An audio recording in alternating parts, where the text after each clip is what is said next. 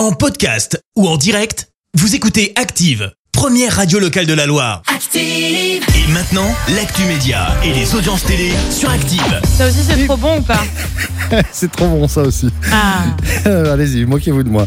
Je réglerai mes comptes tout à l'heure. Il est 9h30, la chronique télé tout de suite avec Clémence Dubois-Texoron. On débute avec les audiences de la veille et France 3 qui arrive en tête hier soir. avec la série La Stagiaire qui a attiré plus de 5 millions de personnes, ça représente 25% de part d'audience.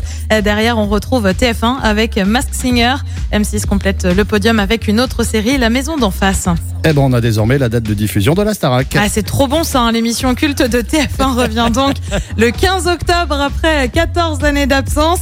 Annonce faite par la chaîne. Côté présentation, on retrouvera bien évidemment Nico Saliagas. J'ai Christophe qui est mort de rire en face de moi.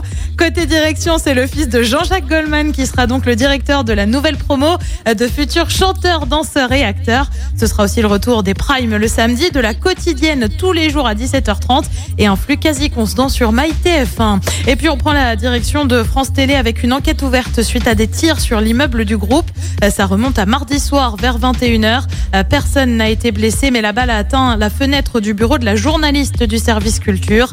Une enquête est donc ouverte pour tentative d'homicide volontaire. Qu'y a-t-il de beau ce soir à la télé Euh, Sur TF1, c'est la série euh, Good Doctor. Sur France 2, c'est le film T'en fais pas, je suis là. Sur France 3, on s'intéresse à l'Égypte dans Des racines et des ailes. Et puis sur M6, comme tous les mercredis, c'est le moment où c'est super bon parce que les gens goûtent tous. C'est le meilleur pâtissier et c'est à partir de 21h10.